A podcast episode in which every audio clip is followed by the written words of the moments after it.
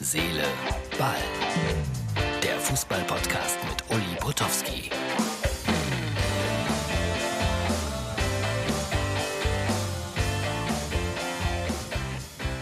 Hallo, Herz, Seele, Ball, Freunde. Ja, das war wieder ein langer, langer Arbeitstag für mich. Nein, nicht wirklich. Wirklich war es, dass ich äh, ab 11 Uhr TV geschaut habe, bis das Bayern-Spiel gegen Mainz 05 zu Ende war. Also das ist die Ausgabe für Montag. Und man hat dann am Ende viereckige Augen, gar keine Frage. Respekt vor Mainz 05. Und äh, die haben 2-0 geführt zur Pause gegen die Bayern, 5-2 verloren, aber haben prima gespielt. Und wenn ich das so gesehen habe, puh, da kriege ich ja noch mehr Angst um meine Schalker. Weil das haben die sehr, sehr gut gemacht, die Mainzer. Und dass die Bayern dann am Ende wieder 5 zu 2 gewonnen haben, das war natürlich nur zu verdanken einer starken Bank, sprich Qualität und dann auch der Mentalität. Und das nur streichen wir dann wieder. Also das ist gerade der FC Bayern München, die wahrscheinlich beste Vereinsmannschaft der Welt. Und deshalb, worüber diskutieren wir? Über einen verdienten Sieg der Bayern gegen Mainz 05, die sich sehr, sehr tapfer gewährt haben. So, jetzt ist der Spieltag komplett. Jetzt wollen wir mal schauen, was ich denn da so getippt hatte. Äh, Bayern Mainz äh, 3-0, also drei Tore Abstand war ja richtig. Hatte aber Dortmund gegen Wolfsburg 3-3 getippt. War eigentlich auch möglich, wenn man das Spiel gesehen hat.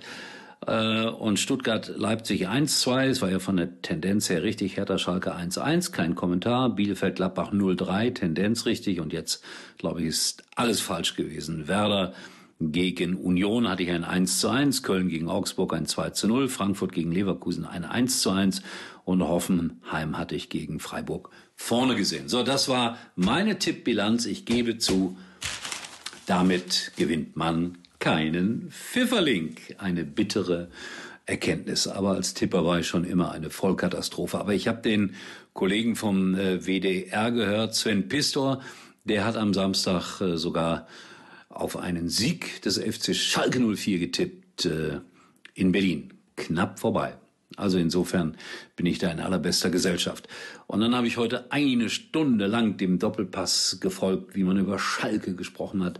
Und äh, Rudi Völler, den ich hoch verehre, sagte irgendwann mal, das wäre völliger Blödsinn, dass ein Trainer irgendwie äh, ein Gefühl für die Region haben muss, äh, dass er irgendwie äh, so eine DNA haben muss für den Verein, für ja, das Ruhrgebiet in dem Fall, das äh, meinte er, ist nicht nötig, wenn der Trainer große Qualität mitbringt. Mag ja sein. Aber ich bin da anderer Meinung. Ich glaube, dass es sogar ganz, ganz wichtig ist, äh, zu wissen, für wen man da spielt, für welche Menschen man da spielt. Äh, das ist für mich eine Grundvoraussetzung. Es kann sein, dass es Ausnahmen gibt, aber ich hätte jetzt gerne mal Herrn Tuchel oder Herrn Mourinho oder Herrn Nagelsmann oder wen auch immer bei Schalke 04 im Einsatz gesehen. Und wenn die es schaffen, innerhalb von vier, fünf Wochen da eine ganz andere Mentalität reinzubringen, dass man wieder Spiele gewinnt, dann würde ich an den Trainerberuf in der Spitzenklasse noch mehr glauben.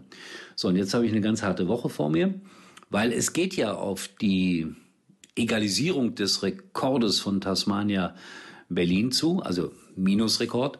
Und ich werde ja am kommenden Samstag nach Ewigkeiten mal wieder in Gelsenkirchen für Sky im Einsatz sein. Wie immer ganz neutral. Das, das kann ich aus vollem Herzen sagen. Egal, was ich in meinem Leben gemacht habe. Wenn ich es beruflich gemacht habe, war ich komplett neutral.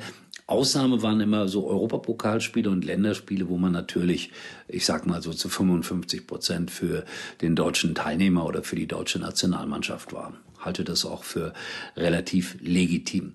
Werde also alles aufsaugen, was in dieser Woche so auf mich zukommt, was ich so höre um dann am Samstag ja hoffentlich spannende Gespräche mit den Vereinsverantwortlichen führen zu können, vorher und nachher. Also da wird schon ganz Deutschland hingucken, wie äh, Schalke gegen Hoffenheim spielt. Die Hoffenheimer viele Verletzte, die sind äh, wirklich auch nicht vom Glück verfolgt und ihr Trainer sprach von einem Horrorfilm und er sprach über das Spiel gegen den SC Freiburg 1 zu 3 verloren. Sebastian Hoeneß. Eigentlich ein sehr, was heißt eigentlich, ein sympathischer Kerl.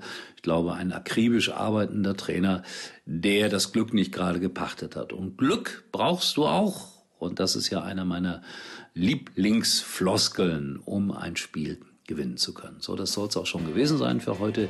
Wir sehen uns wieder morgen und wie gesagt, ich werde alles interessiert beobachten und muss sagen, Respekt vor Mainz 05 und Anerkennung für die Bayern. Wenn man aus einem 0 zu 2 zur Halbzeit noch ein 5 zu 2 macht. Ich glaube, die Bayern waren achtmal 0 zu 1 im Rückstand und haben trotzdem dann keines dieser Spiele verloren. Und das sagt dann wirklich letztendlich alles aus über diesen Club. In diesem Sinne, tschüss, bis morgen. Nichts gesagt von Instagram und Facebook. Hm, oder doch? Uli war übrigens mal Nummer 1 in der Hitparade.